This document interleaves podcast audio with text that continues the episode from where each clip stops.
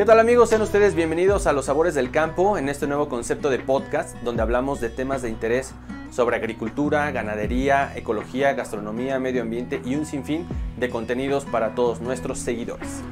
Yo soy Aaron Gaona y los estaré acompañando en este séptimo capítulo de Sabores del Campo, en donde estaremos hablando sobre la producción de jitomate como una alternativa muy rentable para la actividad agrícola aquí en la región. Platicaremos con un productor quien nos compartirá su experiencia. Amigos, no olviden seguirnos en nuestras diferentes plataformas como son Facebook, YouTube y en Spotify. Agradezco el apoyo a Producciones M Music, una solución a tus necesidades audiovisuales y al equipo de Sabores del Campo para la realización de este podcast.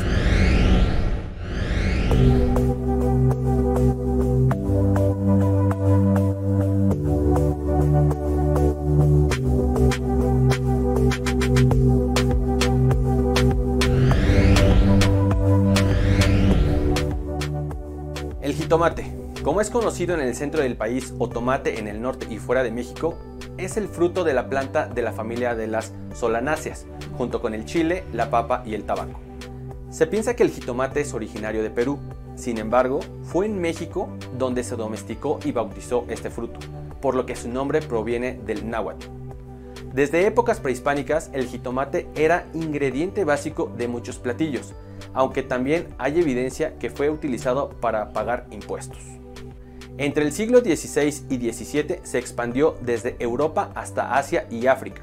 Los italianos fueron descubriendo su capacidad para adaptarse y combinarse con otros platillos e ingredientes. Comenzaron a perfeccionarlo para obtener un fruto mucho más grande, jugoso y fuerte, además de crear e innovar en técnicas que permitieron una mejor conservación para su uso en invierno. San Bernardino de Sagún, en Historia General de las Cosas de la Nueva España, nos habla de tres tipos de jitomate que se ofrecían para la venta en el mercado de Tenochtitlán y siete tipos de tomates. Hoy en día son 20.000 las variedades registradas por el Departamento de Agricultura de Estados Unidos. China es el principal productor de jitomate en el mundo, seguido de India y juntos producen el 40% del volumen total. México ocupa el noveno lugar, aportando alrededor del 3.44% del Producto Interno Bruto Agrícola Nacional. Cabe resaltar que es el segundo vegetal más importante del mundo, solamente superado por la papa. En Sinaloa es donde se produce más volumen de jitomate, seguido de San Luis Potosí y Michoacán. El jitomate representa el 22.5% de las hortalizas cultivadas. Es un cultivo disponible durante todo el año, las variedades consumidas en México son bola, saladet y cherry. El consumo por persona al año se estima en 14.3 kilogramos. En Tlaxcala se produce jitomate en invernadero o también llamada agricultura protegida. Cada vez son más los productores que se interesan por este cultivo al ser una opción interesante, pero también los costos de producción son elevados.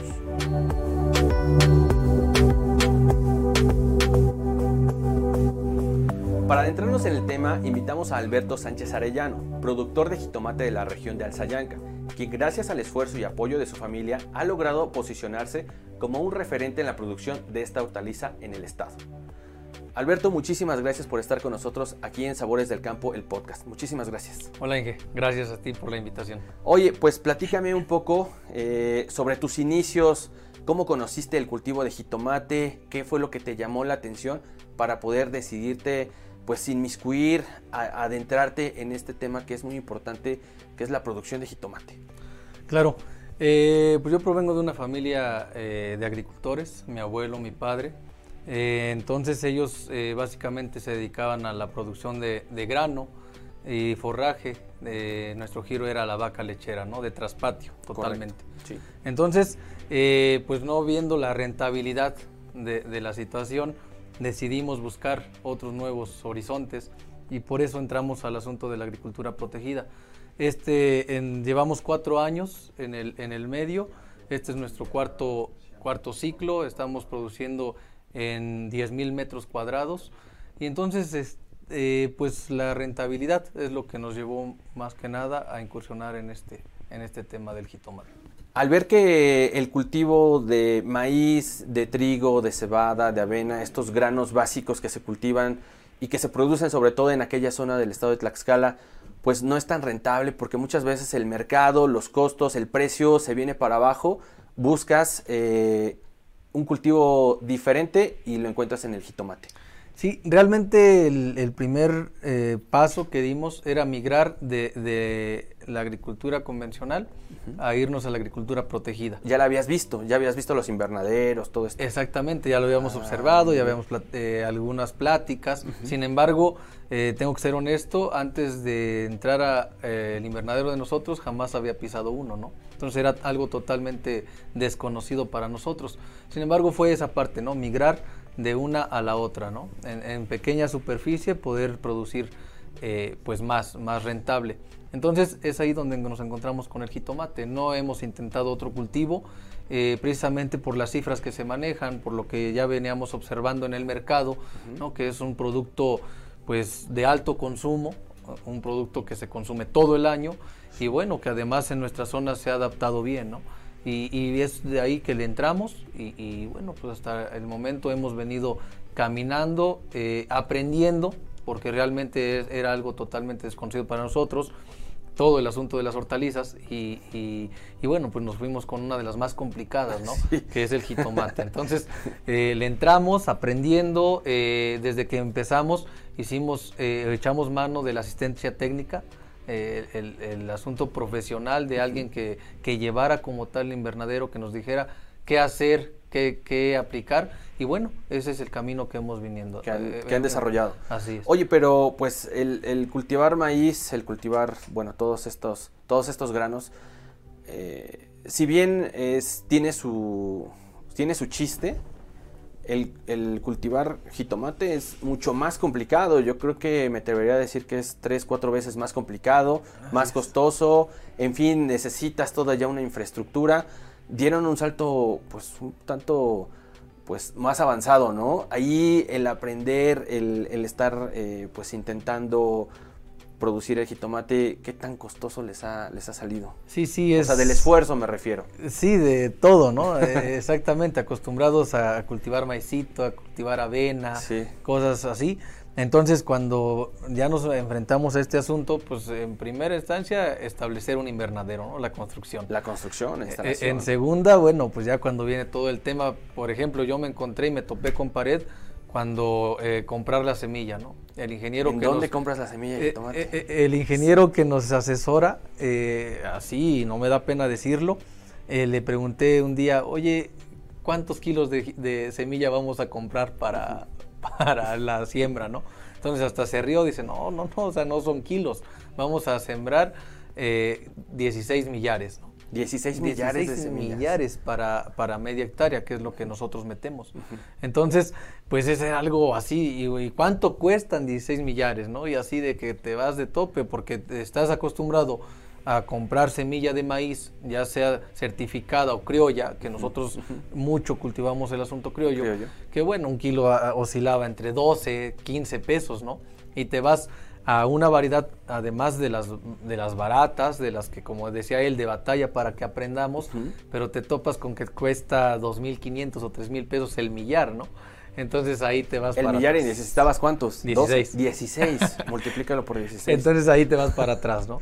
Este, ya teníamos maquinaria para, para campo abierto, tractorcitos, implementos, pero bueno, te topas con que aquí necesitas más mano de obra, ¿no? Necesitas gente.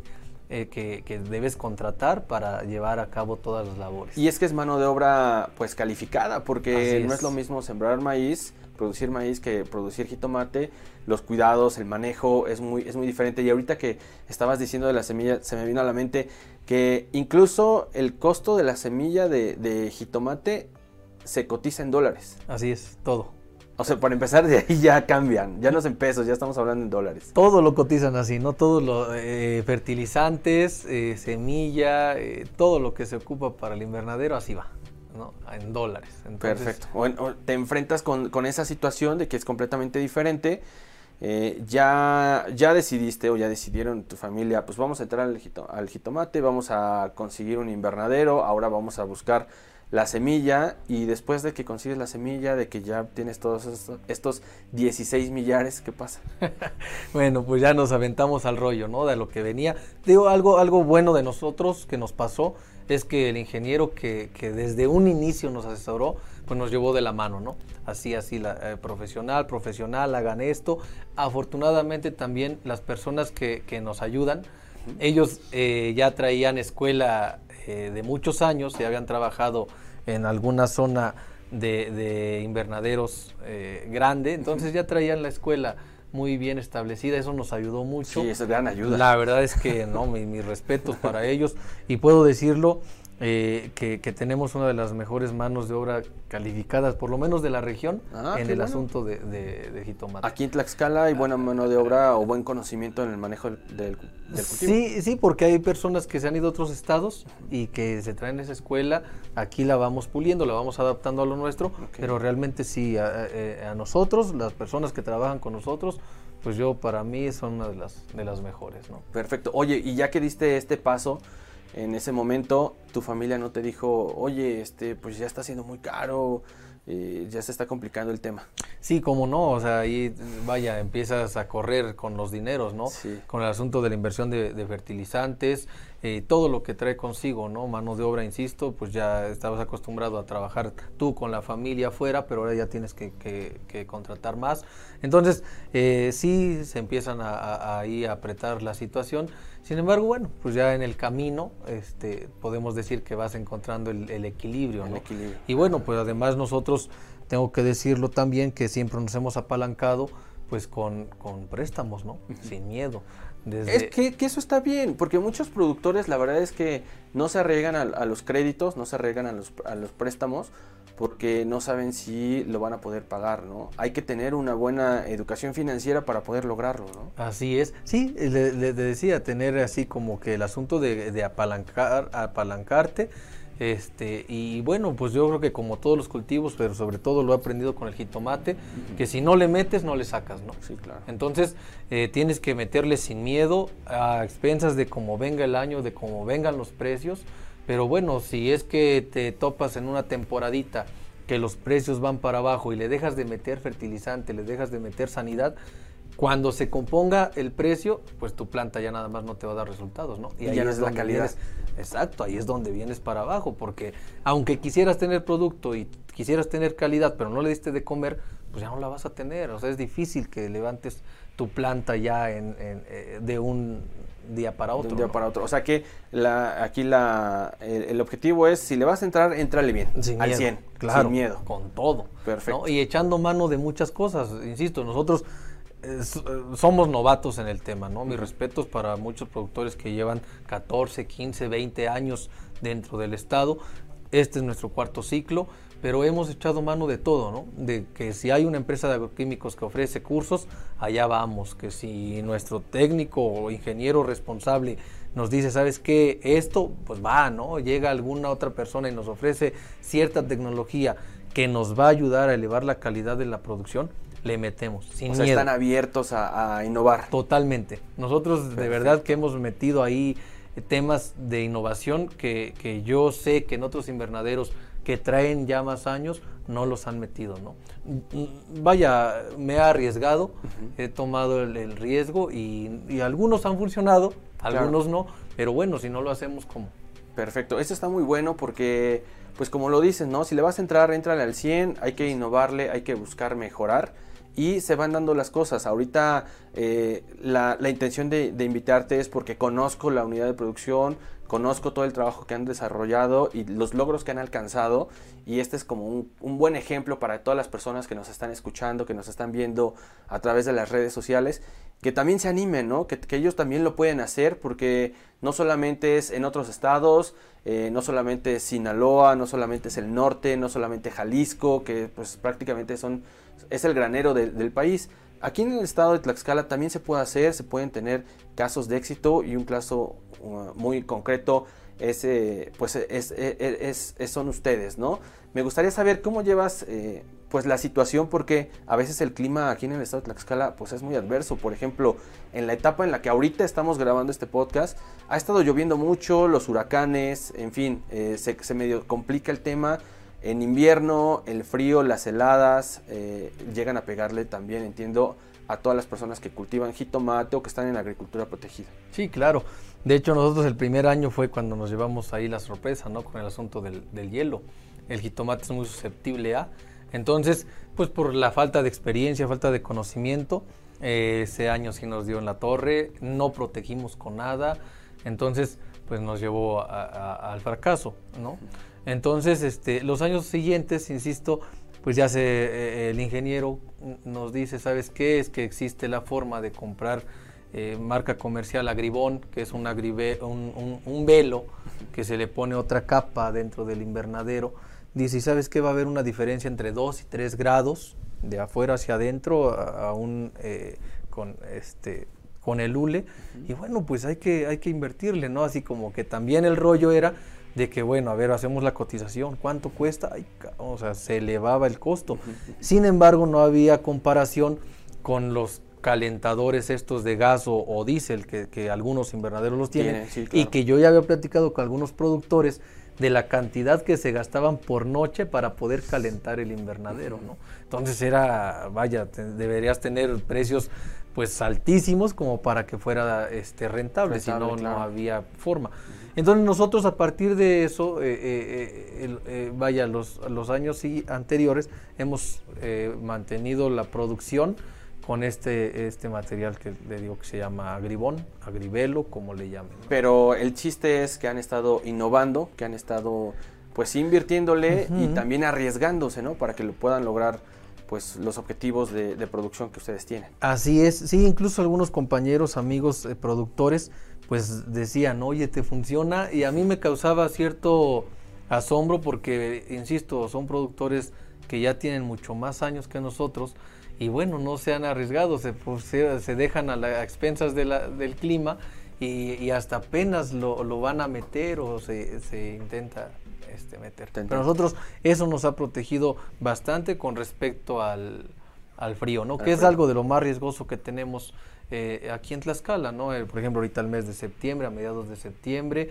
y bueno, a partir de noviembre, diciembre en nuestra zona, pues empieza el ar, pero así es como hemos protegido el tema. Correcto. Oye, y pues eh, me dices que ya tienes cuatro ciclos, que son como cuatro años, por así decirlo.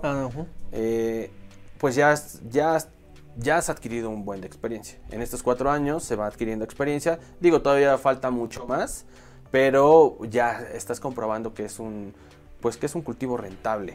Eh, ¿Cómo haces para, pues, para crecer el negocio? ¿Cómo haces para que la familia siga interesada en la producción, que, que sigan pues metiéndose a este trabajo porque tuve la oportunidad de, visitar las redes sociales que ustedes tienen y ahí se ve un grupo de gente pues acomodando todo, todo el jitomate en primeras, segundas, terceras y se veían como contentos, ¿no? Porque cuando hay abundancia y se ve que van a venderlo, pues se ven contentos, ¿no? Sí, sí, claro. Sí, pues es, es yo creo que es algo de lo, de lo importante, ¿no? Esa motivación, pues todo motiva, ¿no? Sobre todo el dinero cuando, cuando no lo hay.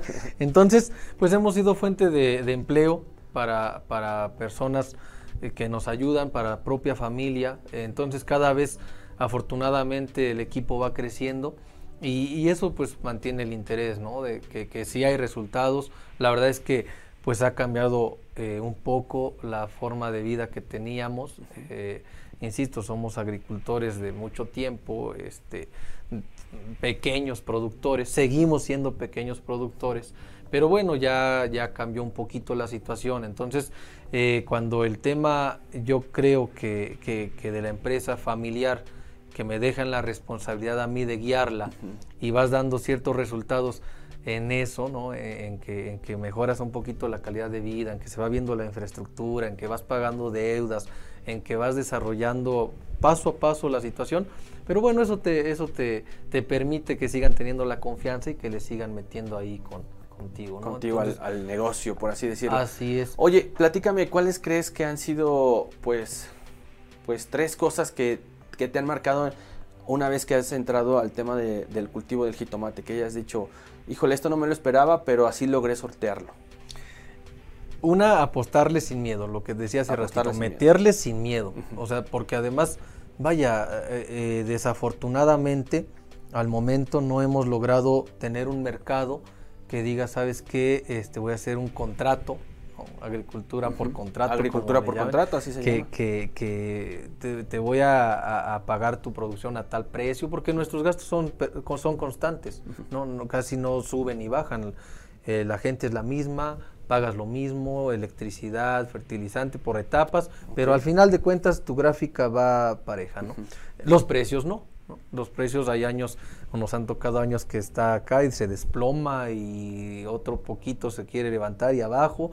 Entonces, eh, eso es. Eh, si le vas a entrar, como en todo, pero sin miedo. sin miedo. Porque tu planta, desde que nosotros germinamos, no mandamos a germinar, compramos la semilla, germinamos ahí, pero desde el momento que, que le germinamos, aunque no metamos semillas tan caras porque hay de precios, metemos una más o menos estándar que nos ha funcionado a nosotros, pero desde el momento que la pones a germinar, métele sin miedo de comer, ¿no? O sea, que lleves una planta sana, bien nutrida, y bueno, pues eso te va a permitir tener buenos resultados. Oye, eh, también existe como en todos los cultivos, a veces más hay que ponerle más atención en el tema de las plagas y las enfermedades, porque como es un ambiente ya controlado, pues así como tienes una plaga se, controla mejor y le das también como que el ambiente para que se pueda desarrollar.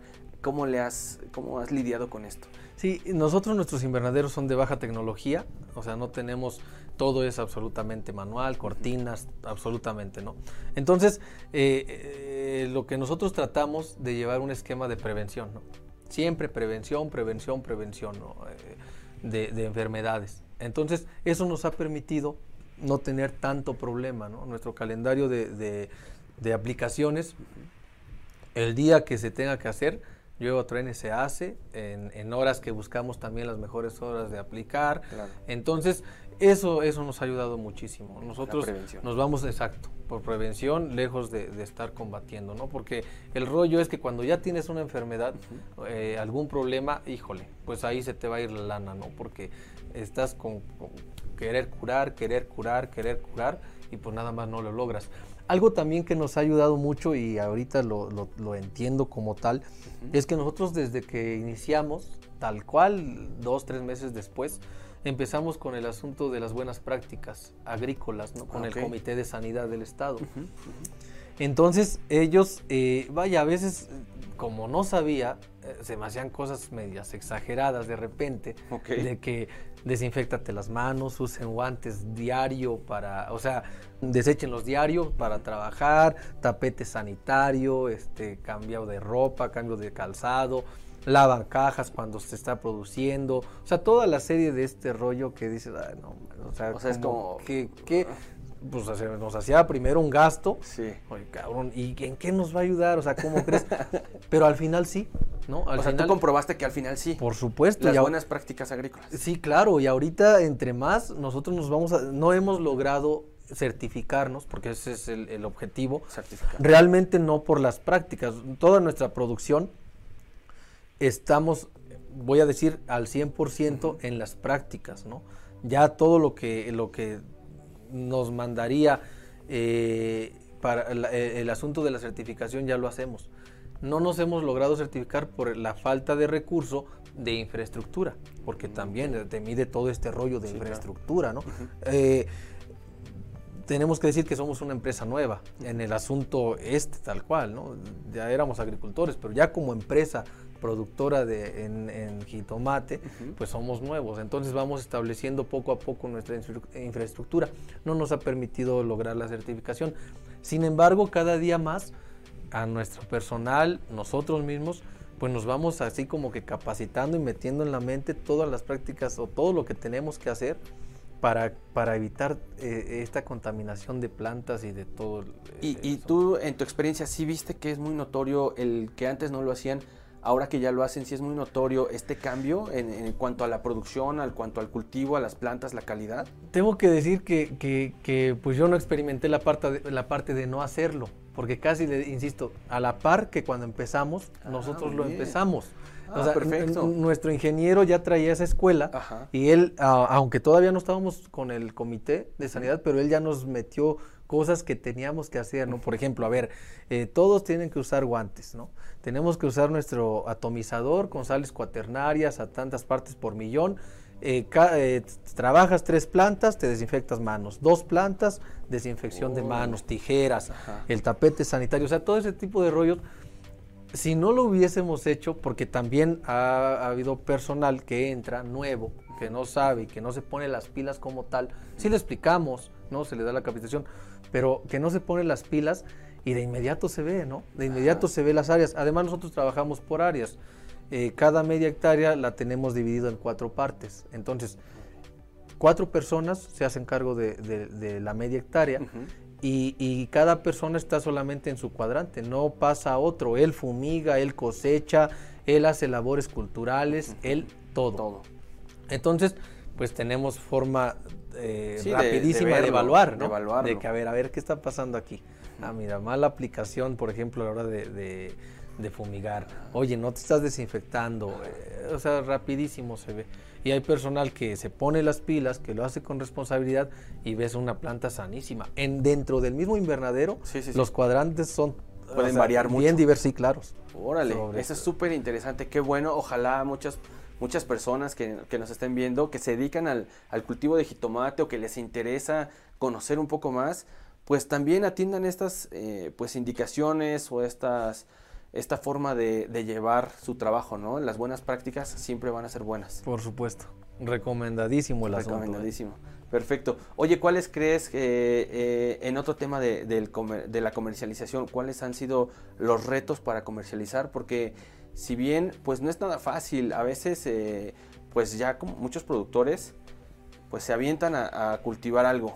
Órale, va, está padre, me gusta, me llama la atención el cultivo de jitomate pero en dónde lo, en dónde lo colocas, en dónde lo vendes, a dónde lo tienes que llevar, te implica más gastos, ellos vienen a comprártelo a tu unidad de producción, a tu invernadero, ¿cómo le haces? Porque también tengo entendido que ustedes ya están creciendo también en esta manera, de esta forma, ya otros mercados importantes, interesantes que supongo pues les dejan mayor rentabilidad, ¿no? Sí, claro. Eh, es el reto más importante que, que yo me enfrenté, porque yo empecé a producir, y todavía no tenía quien me lo comprara, ¿no? El primer año.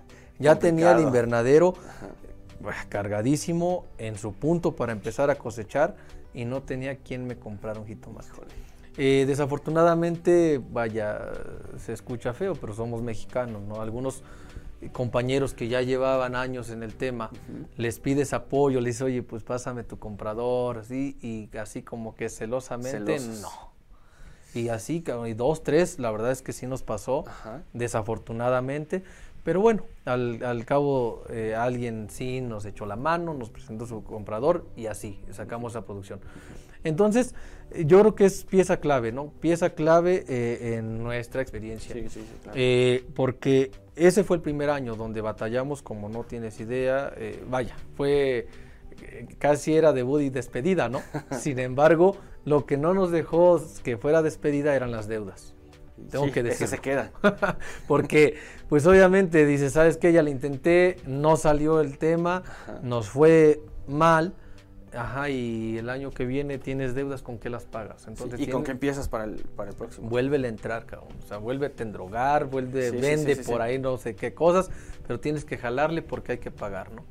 Entonces, eh, al siguiente año las cosas se acomodan, eh, teníamos buena producción, estábamos con el tema de las buenas prácticas ya más avanzados.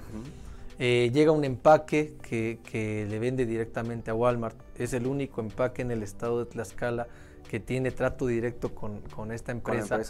Y, bueno, ellos eran productores, puedo decirlo, de, entre Cárdenas y Zapata. Ahí ellos son, son socios Cárdenas, Zapata y Terrenate. Ahí, hay, eh, ahí eh, producen súper bien, ¿verdad? Sí, son una chulada ahí esos señores, ¿no? Entonces a mí me hacen la invitación como a muchos productores, pero obviamente pues tienes miedo al inicio, ¿no? Es que es, canijos, no los conozco, no sé si paguen, no sé qué pasa, no, no le creyeron, yo sí le creí en una por el tipo de personas que yo las, percibí y en otra porque no tenía otro mercado, ¿no? Sí, era el único y pues ni modo aprovecharlo ahí. Ya tenía otro, ya tenía en, Puebla, pero ya cuando te hablan de un empaque, de que ya el precio está mejor, eh, varias cositas dices, pues le apuestas, ¿no? Le apuestas. Afortunadamente, cuando empieza el empaque yo también empiezo. Empezamos metiendo producto a, la par. Y bueno, es un empaque que además me da mucho gusto que ha crecido bastante. También lleva, eh, con el tema de Walmart, vendiéndole directamente, lleva tres años y, también ha crecido bastante. O sea, van chulada, entonces somos proveedores de ellos, nos dan la oportunidad de ser proveedores. Entonces, este, pues ahí nos, nos, nos, agarran eh, la mayor parte de nuestro producto.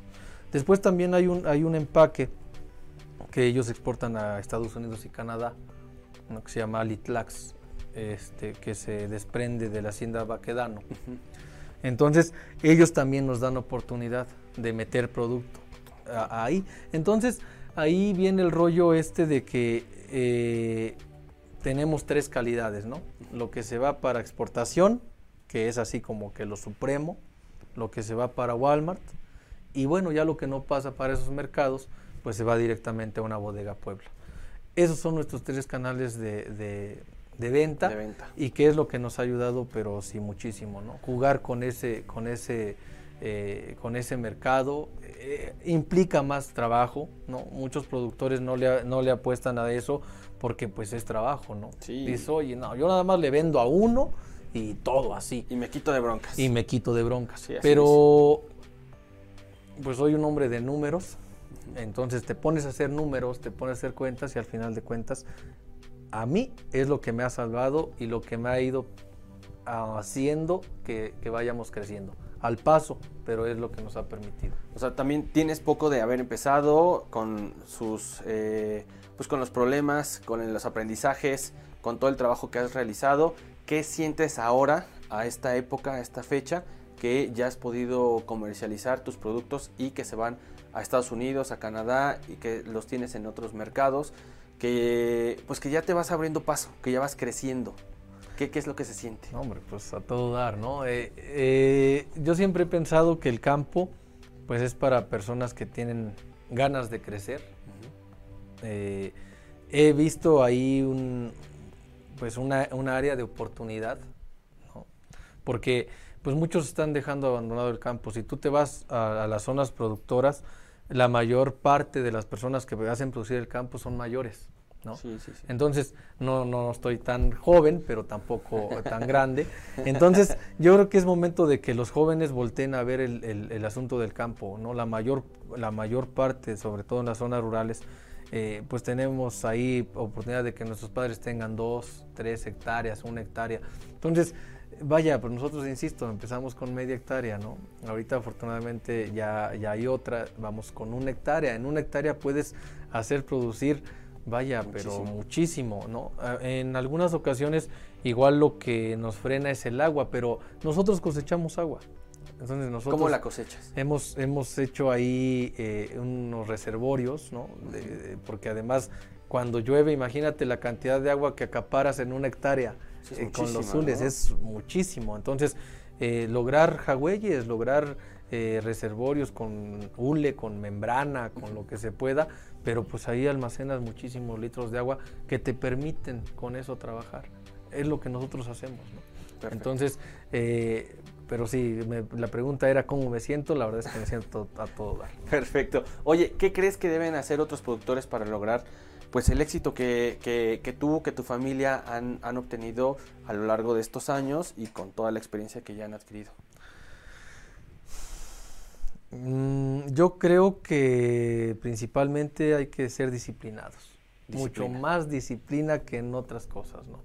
Porque bien decías hace rato, si es eh, en un invernadero se produce más, pero también eh, una enfermedad, una plaga, un hongo, eh, un insecto, pues se propaga de volada, ¿no? Ahí tienes todo junto. Entonces, pues yo creo que disciplina, llueve o truene, las cosas hacerlas, pues como receta, ¿no? O sea, como dice el ingeniero, estar al tiro, ¿no? Este, meterse también al asunto de los análisis. Nosotros cada ocho días eh, se está haciendo análisis de, toda la solución que le estamos metiendo a la planta, qué tanto se está comiendo, o sea, eh, periódicamente hacemos también análisis de suelo, eh, vaya, estamos en ese, en ese tema, ¿no? De que profesionalizándonos. Yo quisiera llegar, todavía no lo logramos, pero sí quiero llegar al tema de profesionalizarnos en lo que hacemos, ¿no?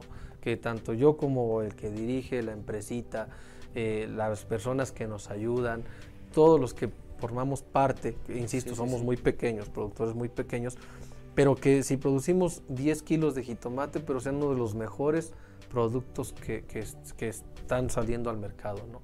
Hemos, eso quiero llegar y a eso estamos trabajando. Eh, algo también que nos hemos metido, pero bastante en la mente, es de no envenenar los productos, ¿no? de que no salga un jitomate que está cargadísimo de productos nocivos para la salud. Tratamos de usar productos muy nobles para el control de plagas y enfermedades. Eh, que no hagan daño a las personas. No somos producción orgánica, ni no, mucho menos, ni es mi objetivo como tal. Mi objetivo es combinar la parte química con la parte orgánica. Entonces, eh, eh, estamos muy metidos ahorita también en el rollo del asunto de los microorganismos benéficos que, logran, por lo que dicen los que saben, que, logran que, que la planta asimile más el tema que le estamos dando de comer eh, o sea, se logra un equilibrio, ¿no? De que no estamos echando a perder nuestra tierra, de que no estamos echando, siendo muy agresivos con la planta y en este caso con la producción.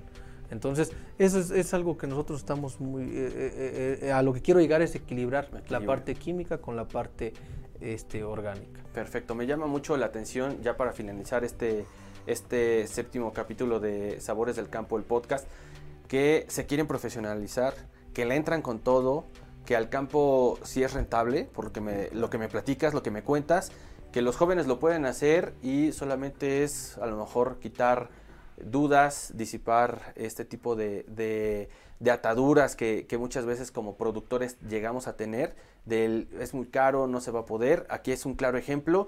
Y eh, pues, ¿qué le dirías a todos los productores que nos estén escuchando para que se lleguen a, profesionalizar, como tú lo decías, que, se lleguen a, comprometer al 100% y que comprendan los jóvenes que el campo es muy bueno, es una buena opción rentable? Sí, claro. Debemos tener así bien firme el asunto de que el futuro es el campo, es la agricultura, no hay más. ¿no? Las granjas humanas, perdón por lo que la comparativa, pero las granjas humanas cada vez crecen, crecen mucho más. La tendencia es de que eh, eh, las grandes ciudades van en crecimiento. Tenemos que producir alimentos, alguien lo tiene que hacer. Es totalmente rentable y además el futuro está en la agricultura protegida. Ahí, es, ahí está el clavo donde tenemos que darle, ¿no? En poca extensión, producir mucho hacer uso optimizado del agua, eh, que es algo de lo que siempre son limitantes en el campo. Sí, escasea. La, a expensas de que estamos eh, a, expensas de la temperatura en, agricultura a campo abierto, pero bueno, apostarle, eh, no se necesitan grandes extensiones, empezar con mil metros, con 500 metros, claro, pero todo está en las ganas, ¿no? Todo está en las ganas en, en apostarle sin miedo a las Perfecto, pues agradecemos a a nuestro invitado del día de hoy, Alberto Sánchez Arellano, productor de jitomate de la región de Alzayanca, por compartir pues estas experiencias aquí en Sabores del Campo, el podcast. Muchísimas gracias. Gracias por la invitación. Perfecto, al contrario, muchísimas gracias.